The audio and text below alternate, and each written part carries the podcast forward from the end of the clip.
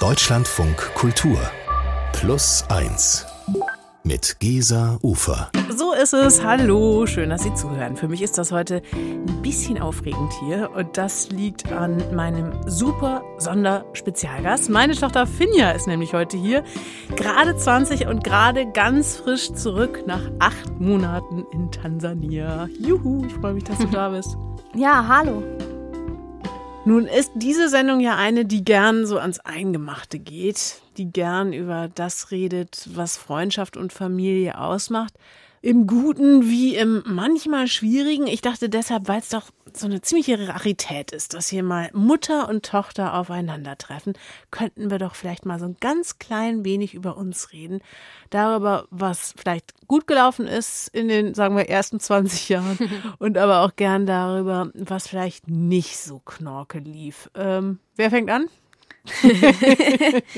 ähm, also ich finde, dass wir dafür, wie unsere Familie so aufgebaut ist, das eigentlich immer schon ziemlich gut gemacht haben. Äh, mein kleiner Bruder Niklas, der ja zwei Jahre jünger ist als ich, hat eine geistige Behinderung und das war nie leicht. Und es war immer laut und es war oft hektisch und chaotisch und Niklas hat viel kaputt gemacht und ich mag äh, gern, wie du in der Vergangenheit sprichst. ja. Das ist immer noch so, ne? Es ist immer noch so, mhm. aber ich war jetzt lange weg und bin so gut wie ausgezogen.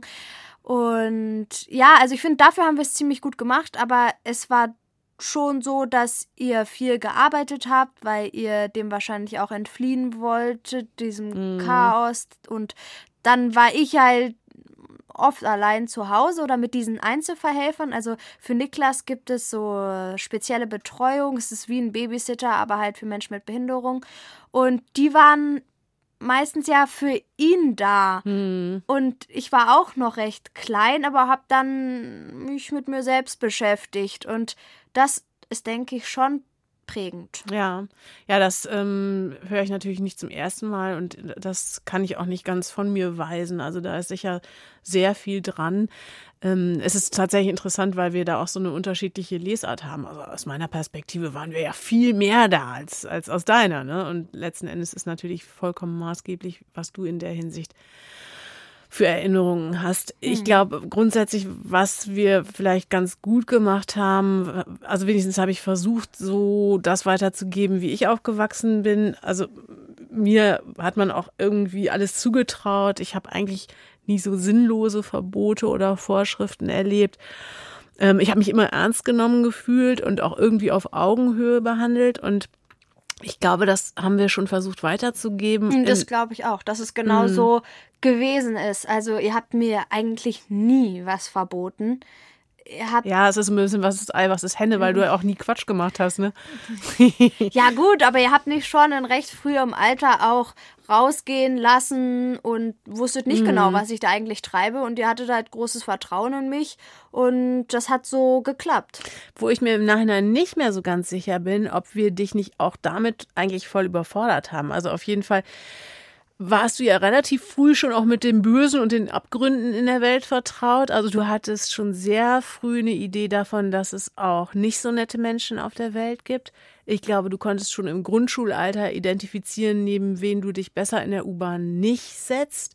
Ähm, da weiß ich manchmal nicht, ob wir dir da nicht vielleicht auch wirklich länger so eine Art Schonraum hätten bieten müssen.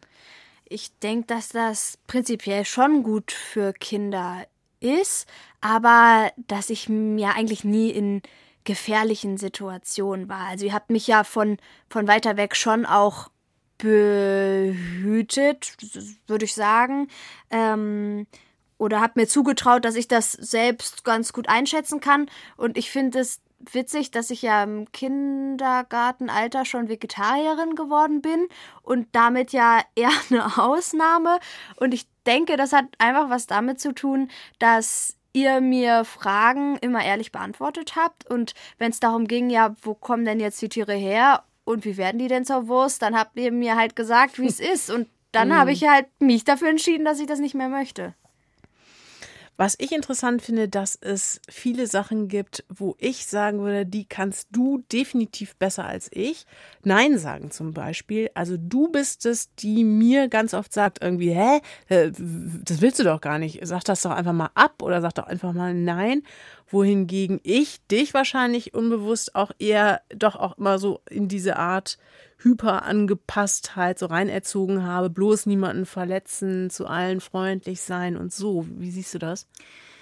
Naja, also ich sehe es schon ähnlich, aber ich glaube zum Beispiel, dass mir diese ähm, Hyperangepasstheit auch eine Menge bringt, dass ich mit vielen unterschiedlichen Leuten gut umgehen kann. Und jetzt zum Beispiel in Tansania, innerhalb von ein paar Wochen war ich so gut in diese Gemeinschaft integriert. Das lag natürlich an den wahnsinnig netten Leuten, aber es lag auch daran, dass ich trotz hm, Unwissen der Sprache mit den Menschen umgehen konnte und Lust hatte und offen war. Und das habe ich ja auch so von dir gelernt. Du bist jetzt erst seit wenigen Tagen wieder hier an Bord und lustigerweise sagst du, ist der Kulturschock dieses Mal, also beim Zurückkommen, fast größer als nach deiner Ankunft da in Dar es Salaam. Wie, wie fühlst du dich im Moment? Also beschreib mal, was, was kommt dir hier gerade vielleicht auch so befremdlich vor? Also ich bin in Hamburg angekommen, abends halb acht und mein erster Eindruck, irr, alles ist kalt und nass und grau, weil in Tansania scheint ja schon meistens die Sonne, außer wenn es mal ein großes Gewitter gibt. Aber tagsüber ist es immer schön hell und hier jetzt die letzten zwei Wochen, naja, ich glaube, das sehen wir alle gleich. Es ist einfach ganz schön eklig. Ähm, und dann natürlich dieses, mm, es fühlt sich alles vertraut an, mhm. weil man kennt es ja, aber trotzdem total fremd, weil man so lange jetzt woanders war und man doch mit den Menschen in Tansania anders interagiert hat, weil man auffällt, weil man viel angesprochen wird deswegen. Und hier pff, interessiert das ja niemanden, dass man wieder da ist. Also uns interessiert das sehr wohl, dass du wieder da bist. Wir sind total glücklich. Aber auch sonst machst du doch jetzt wahrscheinlich erstmal eine Riesentour durch äh, deine ganzen alten Klicken, Freundeskreise. Mhm. Also du bist doch wahrscheinlich jetzt pausenlos unterwegs erstmal. Klar, damit meine ich jetzt auch nicht euch und meine Freunde äh, und meinen Freund, der sich auch total darüber gefreut hat, dass ich wieder da bin, sondern eher einfach die Menschen auf der Straße, weil es ist halt schon so in Tansania, gerade wo ich dort war, war zwar Dar es Salaam äh, die größte Stadt Tansanias, aber eher so die Outskirts und da lief außer mir niemand weiß es rum und jeder hat einen wahrgenommen und hier natürlich nicht. Also für meine Verhältnisse bist du jetzt immer noch leicht gebräunt, frierst aber ständig. Mhm. Ähm, ja, Die ganze Zeit. Du musst unseren Hörerinnen und Hörern vielleicht aber trotzdem auch noch mal ganz kurz erklären, wo du da warst, was du da gemacht hast. Also das war so ein entwicklungspolitisches, freiwilliges soziales Jahr. Das heißt, weltwärts wird vom Staat mitfinanziert.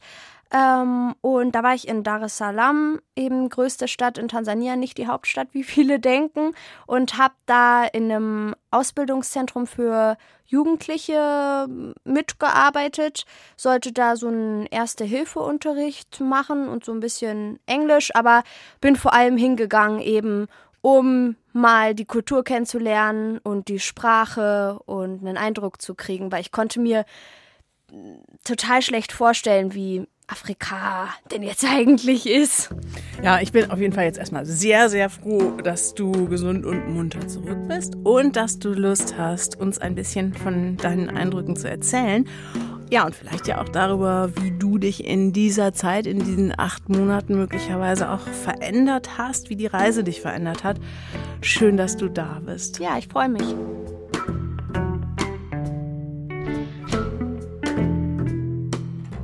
Meine Tochter Finja ist heute unser Gast hier bei Plus Eins, 20 Jahre alt und gerade ganz frisch zurück von einem freiwilligen sozialen Jahr in Tansania.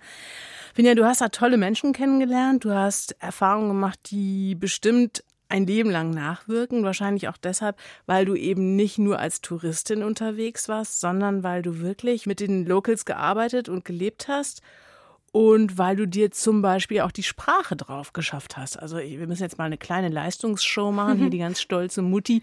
Wenn du jetzt mal unsere Hörerinnen und Hörer auf Swahili begrüßen solltest, wie würde das ungefähr klingen? Also erstmal würde ich uns vielleicht vorstellen, Gina Yangufinia, Mama Anaitwa Gesa, Sisi Tunatoka, Berlin. Karibu Sana, das hört man eigentlich die ganze Zeit. Du bist herzlich willkommen. Also das hört man am Tag, puh, sicher 10, 15 Mal, wenn man draußen unterwegs ist auf dem Markt, noch viel öfter. Karibu, Karibu. Also einfach, du bist willkommen. Und diese Swahili, das musstest du im Grunde auch fast lernen, weil die Gemeinschaft von Menschen, wo du da jetzt gelebt hast, die sprachen nicht selbstverständlich Englisch. Ja, also es ist so, dass die Menschen, die auf private Schulen gehen oder äh, in die Uni, die lernen dann schon recht gut Englisch. Aber die Grundschule zum Beispiel ist komplett auf Swahili und die Leute, die nur die abschließen, die können eigentlich kaum was außer sich vielleicht vorstellen und Hello und so weiter. Und äh, ich habe ja da in diesem Center auch gelebt und meine ganzen Freunde haben dann dort auch gelebt. Und am Anfang konnte ich mit denen nicht so richtig reden, aber wollte ich so gern und deswegen war ich einfach gezwungen, innerhalb von kürzester Zeit mir das so gut wie möglich anzueignen. Und ich bin jetzt kein Swahili Pro, aber ich komme damit schon gut durch. Mhm. Und ich habe den Eindruck, dass die Organisation, die euch da hingeschickt hat, äh, mit der du dort warst, eigentlich aber auch doch relativ gut vorbereitet hat. Also du hast so ein bisschen erzählt, dass die euch vor allem schon ganz zu Beginn im Grunde erklärt haben, ihr seid da nicht die tollen Helden, die Retter, die White Saviors, äh, die da antreten, um den Leuten mal zu erklären, wo der Hammer hängt. Äh, also ihr seid im Grunde in einer gewissen Demut da auch schon angekommen, oder? Total.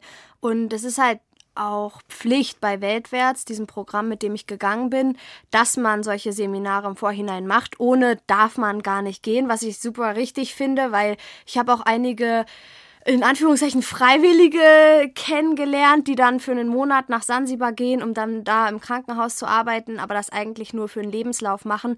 Und Summen zahlen, das kann man nicht vorstellen. Also 800 Euro, 1000 Euro pro Woche, um dann da mitzuhelfen. Und ähm, ja, bei uns ist es halt schon anders. Man, ja, man muss schon reflektieren, bevor man hingeht. Man lernt, wie die Geldströme sind, wie die erste Welt, die ähm, dritte Welt auch ausnimmt. Und ähm, ja, man kommt auf jeden Fall mit einer Demut hin. Und ich war mir bewusst, dass ich da nicht die Welt retten kann oder will, sondern dass ich als Beobachterin nach Tansania gehe. Und ähm, im Endeffekt war es dann doch auch ein bisschen anders, weil ich war eben in diesem Center, wo ich dachte, da wären nur Jugendliche und das wäre eine Berufsschule, aber es war dann eher ein Internat und seit einem halben Jahr auch Kinder dort und das wusste meine Organisation nicht, das wusste ich nicht. Das war für alle dann ziemlich blöd, weil ich auch gehört hatte, dass so eine Freiwilligenarbeit in einer Form wie so Waisenheim einfach überhaupt nicht gut ist, weil die Kinder sich an einen binden und dann haut man wieder ab. Also super egoistisch, da mal so reinzuleuchten. Dann war ich aber schon da und dachte mir, hm, was mache ich jetzt mit dieser Situation? Zwei Wochen waren vergangen und dann wäre es auch blöd gewesen, wieder reinzuhauen. Mhm. Und dann haben meine Mitfreiwillige und ich uns überlegt, okay, wir bleiben jetzt hier, versuchen aber immer so ein bisschen Abstand zu halten und so professionell wie möglich zu sein, was nicht leicht gewesen mhm. ist, also echt nicht. Ähm, und die medizinische Versorgung war schwierig, es gibt Supercenter. Dieses Center war, naja, weil der Chef wollte nicht so gerne in die Tasche greifen, um Krankenhausaufenthalte zu finanzieren. Und ich habe dann da schon auch einiges gemacht, was ich eigentlich gar nicht so richtig dringend machen wollte. Aber ich habe mich so ein bisschen ah, gezwungen gefühlt, weil die Leute waren ja dann wirklich Freunde von mir in mhm. kürzester Zeit. Und ich habe in Berlin eine Rettungssanitäter-Ausbildung gemacht und deswegen kannte ich mich ein bisschen aus. So Wundversorgung ist jetzt eigentlich auch nicht wahnsinnig schwer. Das, was die hatten, das ging schon. Und das habe ich dann doch viel gemacht und eigentlich entgegen dem, was ich dort sein wollte. Ja. Ich, ja. Du ähm, bist aber auch jemand, der einfach, ja, seitdem ich dich kenne, fast, äh, gut, als Kleinkind vielleicht noch nicht, aber das, du hast einfach sehr, sehr früh und auch sehr gern war mein Eindruck immer schon auch Verantwortung übernommen. Mhm. Und du bist jetzt da, ja, auch in viele krasse Situationen gekommen, weil du auch diese Verantwortung ja übernommen hast, ganz bewusst. Ähm, du hattest einmal auch ja, richtig gehend mit dem Tod zu tun. Und ähm, vielleicht kannst du doch noch mal erzählen, das war ja eine unfassbar krasse Situation. Ja, das war so, dass ein Mitarbeiter von mir und auch ein Freund ganz hm, unerwartet an einem Gehirntumor erkrankt ist. Und sowas kann ja auch wirklich in Deutschland passieren. Das war einfach totales Pech und der hat überhaupt keine Symptome und von einem Tag auf den anderen dann so eine Diagnose gehabt, war auch der Verlobte von meiner allerbesten Freundin dort, eben Tansanierin, die auch dort arbeitete, mit der ich immer noch wahnsinnig eng auch bin und ähm, dann war ich da mit im Krankenhaus und die ganze Geschichte, das ging halt innerhalb von ein paar Tagen echt akut den Bach runter, bis er dann auch verstorben ist. Und was dann folgte, war zum einen unheimlich traurig, aber auch auf eine Art und Weise schön, weil ich gesehen habe, wie wie so eine Gemeinschaft in Tansania funktioniert. Und zwar am ersten Morgen, als, als dann die Information kam, er ist jetzt verstorben, äh, kamen die Nachbarn sofort, haben dieses Zimmer, wo die zwei lebten, ähm, haben alle Möbel rausgeräumt. Ich dachte, hui, was ist denn hier los? Jetzt verkaufen die schon alles. Ich war total geschockt. Aber nee, man hat das rausgeräumt, damit innen Platz war, damit dann die trauernden Gäste kommen konnten. Und ähm, da saß dann meine Freundin und die Mutter von, von dem verstorbenen Benny dort. Und dann kamen immer mehr Freunde, immer mehr Freunde. Und vor allem die Frauen kamen ins Zimmer, während die Männer draußen gewartet haben und wie so bewacht haben eigentlich. Und dann haben wir da den ganzen Tag gesessen und getrauert und habe ich herausgefunden, oh, das geht jetzt anscheinend noch für die nächsten drei Tage so. Und ähm, ist halt wie eine Art Trauerwache. Wir haben dann da auch geschlafen, äh, gab nicht genug Betten, also auf dem Boden haben wir dann da gelegen. Und um vier Uhr nachts kam noch eine Pastorin, hat gebetet. Äh, es war ja eine sehr intensive Zeit, aber ich habe gesehen, wie wie die Nachbarn dort auch zusammenhalten. Also in Tansania hat man ein ganz starkes Gefühl für Nachbarschaft und was das bedeutet, weil was macht man, wenn es brennt? Da kommt auch nicht direkt ein Feuerwehrauto, sondern dann musst du die Leute um dich herum fragen und die haben dann gekocht für alle, haben die Musikbox aufgebaut, da lief dann die ganze Zeit so total laute christliche Musik, was mir echt in den Ohren weht hat, aber das gefiel allen sehr gut außer mir ähm, und ja, also das war eigentlich total schön zu sehen, dass alle kamen und mitgeholfen haben, mitgetrauert haben, da waren. Ja. Ja, super spannend. Und ich bin auch sehr froh, dass du jetzt in den kommenden Tagen ja noch ein bisschen wenigstens bei uns zu Hause bist und uns wahrscheinlich noch viel, viel mehr aus dieser ganzen Lebenswelt erzählen kannst. Da kannst du dir sicher sein.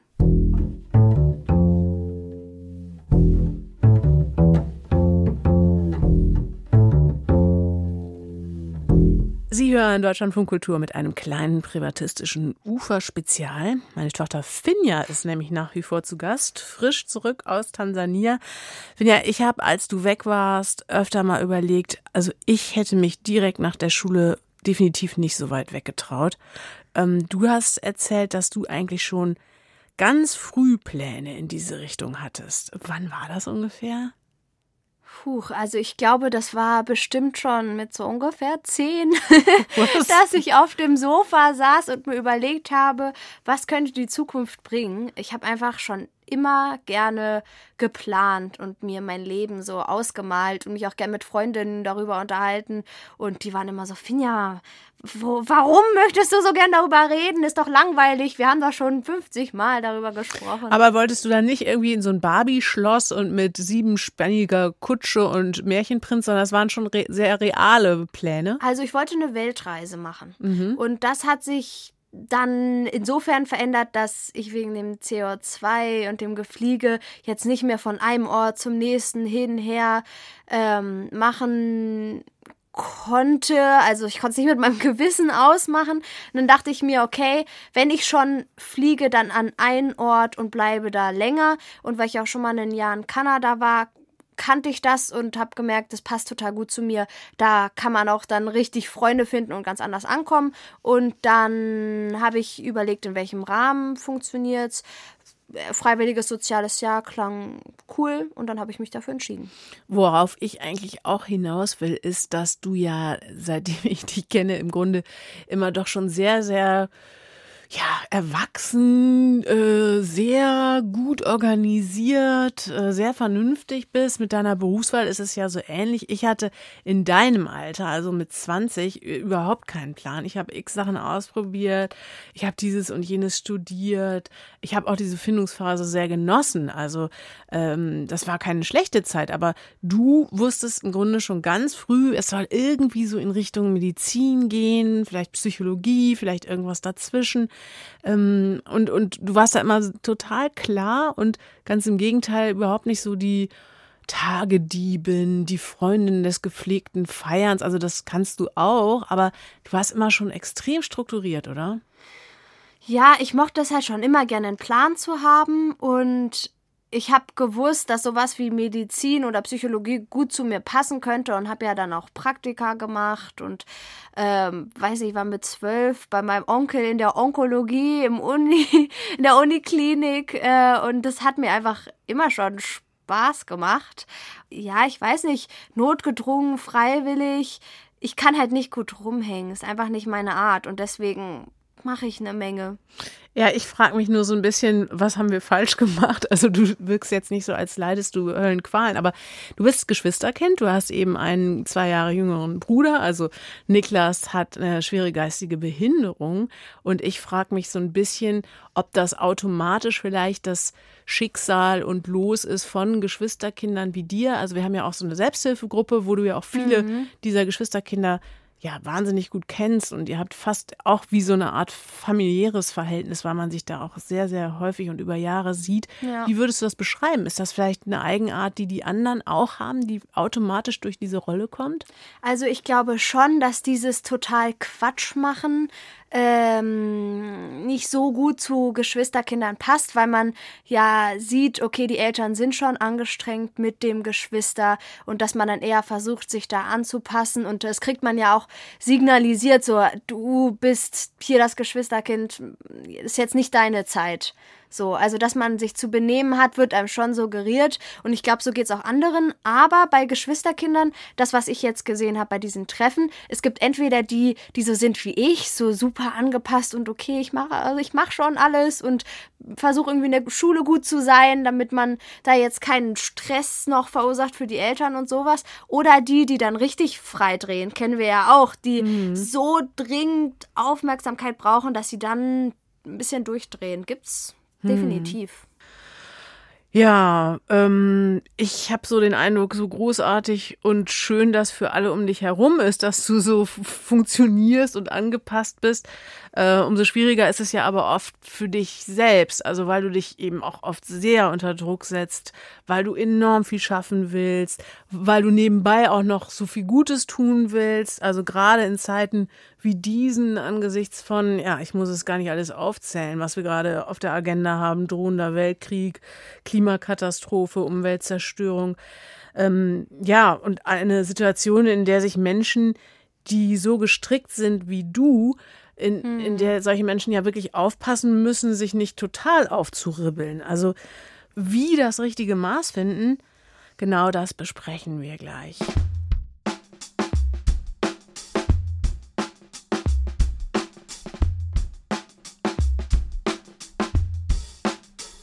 Sie hören plus eins und nach wie vor zu Gast ist meine Tochter Finja. Die ist gerade zurück aus Tansania und wirklich noch so ganz frisch und voller Eindrücke und Erinnerungen. Ja, du hast da einerseits natürlich aber auch die Erfahrung machen müssen, dass du zwar helfen kannst, aber dass du natürlich längst nicht allen helfen kannst. Und du hast auch in der Vergangenheit äh, immer wieder die Erfahrung gemacht, dass ja, überhaupt die Anforderungen, die da so existieren als junger Mensch auf diesem Planeten doch irgendwie mitunter erdrückend sind. Mhm. Darüber reden wir zwar viel, wie soll man das überhaupt alles schaffen, sich also so eine kleine eigene Zukunft aufbauen und eben vielleicht gleichzeitig am besten noch die Welt retten. Das kann im Grunde kein Mensch schaffen. Oder doch? Wir haben in Vorbereitung auf diese Sendung mal überlegt, wer in dieser Frage helfen könnte. Und wir sind da auf die Psychotherapeutin Katharina van Bronswijk gestoßen. Sie ist Sprecherin der Psychologists for Future und unter anderem hat sie das Buch geschrieben Klima im Kopf, Angst, Wut, Hoffnung, was die ökologische Krise mit uns macht. Vielleicht hat sie ja. Plus eins. Die Antwort. Hallo, Frau von Braunswijk. Schön, dass Sie Zeit für uns haben. Freue mich, da zu sein. Ja, ich darf Ihnen auch meine Tochter Finja vorstellen. Hallo, Frau Braunswijk. Ja, spannend. Sie haben sich offenbar sehr viel damit beschäftigt, wie wir psychologisch mit diesen erdrückenden Prognosen um uns herum, gerade was das Klima betrifft, überhaupt fertig werden können. Gibt es denn da überhaupt eine Antwort drauf? Also ich würde sagen, erstmal ist es wichtig anzuerkennen, dass es natürlich nicht einfach ist. Ähm, wir befinden uns in einer existenziellen Bedrohung unserer Lebensgrundlagen und das darf und kann sich nicht gut anfühlen. Und mhm. das ist vollkommen normal, wenn man sich damit nicht gut fühlt. Das ist mir erstmal wichtig, das dazu zu sagen. Und dann ist es so, wenn man sich des Problems bewusst geworden ist und dann eben auch sich ja vielleicht nicht unbedingt gut damit fühlt, ist ja die nächste Frage, was kann ich tun? Und ich glaube, das ist so der springende Punkt, dass man eben schauen muss, welche Lösungen gibt es, welche Fortschritte gibt es vielleicht auch schon ähm, und wie kann ich Teil dieser Lösung werden? Was sind die Veränderungshebel, die ich selber habe, mit denen ich gemeinsam mit anderen dann unsere positive Zukunft bauen kann. Also am liebsten, also der erste Impuls bei vielen ist wahrscheinlich Vogelstrauß, ne? Kopf in den Sand und am besten gar nicht mehr drüber nachdenken. Ich erinnere mich noch an eine Situation, Finja, da kamst du von so einem Unboarding-Treffen von bei Extinction Rebellion ähm, und das war für mich ein ziemlich denkwürdiger Abend, weil du da im Grunde doch sehr zerschlagen und deprimiert nach Hause kamst. Du hast sogar geweint, weil die Zukunft so erdrückend und so unausweichlich düster schien. Der Sohn eines Kollegen, der hat bei seiner Fridays for Future Gruppe zum Beispiel ganz, ganz andere Erfahrungen gemacht. Wahrscheinlich geht es da auch viel doch um das Gefühl der Ohnmacht versus so ein Gefühl der Selbstwirksamkeit, oder? Ja, und ich frage mich halt, Gibt es auch sowas wie eine gesunde Schutzfunktion der Psyche, das ganze Ausmaß einer Katastrophe gar nicht so an sich rankommen zu lassen? Absolut. Also die ganzen Abwehrmechanismen, die wir als Menschen haben, auch Verdrängung, das sind Grundfunktionen der Psyche, die uns handlungsfähig halten sollen. Weil wenn wir uns den ganzen Tag immer nur damit beschäftigen, was alles schlecht ist und ähm, was schiefgehen kann und welche Katastrophen potenziell auf uns zukommen, dann sind wir nicht alltagstauglich. Das heißt, es ist gut, dass wir bestimmte Dinge ausblenden können und gleichzeitig braucht es langfristig auch die Perspektive darauf, was wir tun müssen, um große Katastrophen zu verhindern. Ähm, das heißt, es ist ein sowohl als auch. Ich würde sagen, es braucht so die goldene Mitte zwischen dem kompletten Vermeiden von diesen unangenehmen Themen und Gefühlen und dem Reinsteigern auf der anderen Seite, weil Panik bringt uns auch nicht weiter, sondern wir brauchen das dazwischen, mhm. wo wir hm. uns handlungsfähig fühlen und auch ein bisschen die Hummeln im Hintern haben, was zu tun, ähm, aber eben nicht so total überfordert sind. Und dafür hilft uns tatsächlich auch so Dooming, so Katastrophenkommunikation, wie das Extinction Rebellion häufig leider macht, nicht weiter, sondern es geht in der guten Klimakommunikation eher darum zu gucken, wo sind die Ansatzpunkte, was ich tun kann und was auch ja, eine Wirksamkeit verspricht. Ähm, und da sind Bewegungen definitiv eine gute Anlaufstelle, weil man da in Gemeinschaft mit anderen Leuten schneller und besser das Gefühl bekommt, tatsächlich was bewegen zu können. Hm. Aber jetzt mal so ganz praktisch gesprochen, ich bin jetzt 20 und überlege mir halt, okay, soll ich Medizin studieren, aber gleichzeitig habe ich im Hinterkopf, na, müsste ich jetzt nicht eine Fulltime-Aktivistin sein, weil so, wir laufen in eine riesige Katastrophe rein und wenn ich mich jetzt mit sowas wie Medizin beschäftige, weiß ich eigentlich schon, werde ich gar nicht so viel Zeit haben, um äh, dagegen was zu tun. Naja, es gibt ja auch Health for Future. Das ist eine Initiative aus MedizinerInnen und ähm, dem mhm. Pflegepersonal, die sich zusammengetan haben und sich eben mit diesen Aspekten von Gesundheit und Klimakrise beschäftigen, was auch wirklich wesentliche Aspekte sind. Das heißt, auch in dem beruflichen Bereich kann man ja dann gucken, was ist so mein Steckenpferd und mhm. wie kann ich das einbringen. Also das, das mache ich mit Psychologists for Future und ja. es gibt über 60 For Future Gruppen in Deutschland. Das heißt, es, man kann das auch unter einen Hut kriegen und ich würde sagen, MedizinerInnen brauchen wir in Zukunft auf jeden Fall. Ja. Super spannend. Ähm, trotzdem doch auch noch mal eine ganz lebenspraktische Frage von mir.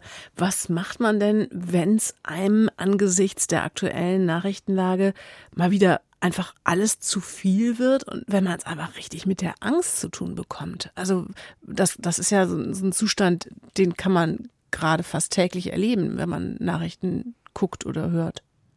Ja, ich glaube, dass sowohl aus meiner klinischen Erfahrung als auch aus Studien die Psychologie dazu sagen würde, drüber reden hilft. Mhm. Das klingt jetzt irgendwie so lapidar, aber es ist tatsächlich nachgewiesenermaßen etwas, was uns total gut tut, weil es uns hilft, erstens uns zu entlasten, uns mit anderen wieder verbunden zu fühlen, also nicht so alleine mit dem Problem zu sein und das auch auf einer emotionalen Ebene zu verdauen. Wenn wir uns verstanden fühlen, tut uns das einfach total gut. Das heißt, drüber reden hilft schon. Und dann eben natürlich gucken im Sinne des problemorientierten Copings, Achtung, psychologischer Fachbegriff, auch zu gucken, was kann ich ähm, zur Lösung beitragen. Und das macht es dann häufig auch ein bisschen erträglicher, wenn man sich nicht so ausgeliefert fühlt, sondern eben Handlungspunkte für sich findet. Und in Bezug auf die aktuellen Krisen, naja, bei der Corona-Pandemie sich an die entsprechenden Maßnahmen zu halten, ähm, beim Krieg eben zu gucken, wie kann man vielleicht den Betroffenen helfen, oder eben Energie sparen, um Herrn Putin nicht noch den Krieg mit zu finanzieren. Und in Bezug auf die Klimakrise eben auch zu schauen, was sind in meinem individuellen Verhalten die Dinge, die ich tun kann, um meinen CO2-Fußabdruck zu reduzieren. Und auf der politischen Ebene, was kann ich tun, um die Lebensstrukturen, die wir haben, die ja klimaneutrales Leben aktuell noch nicht möglich machen, zu verändern. Also wie kann ich politisch wirksam werden? Sagt Katharina von Bronsweg, Sprecherin der Psychologists for Future. Ganz, ganz herzlichen Dank für die Antwort heute. Sehr gerne. Und wer mehr zu diesem Thema lesen will, dem sei von Katharina von Bronsweg empfohlen ihr Buch Klima im Kopf. Angst, Wut, Hoffnung, was die ökologische Krise mit uns macht. Der Familienmoment. Also mein Name ist Jakob, ich bin 19 Jahre alt und ich wohne in Hamburg noch zusammen mit meiner Mutter. Meine Eltern sind getrennt und mein Vater wohnt in Berlin, seit ich zwei Jahre alt bin. Im Wesentlichen aufgewachsen bin ich in den Walddörfern bei meiner Mutter. Das ist eine sehr idyllische, sehr grüne, schöne Gegend von Hamburg und die vermittelt eben eher so ein ruhiges Leben als so ein absolutes Großstadtleben, wie man es vielleicht im ersten Moment mit Hamburg verbindet. Aber ich habe alle zwei Wochen mindestens meinen Vater in Berlin besucht, bin da mit dem Zug immer hingefahren.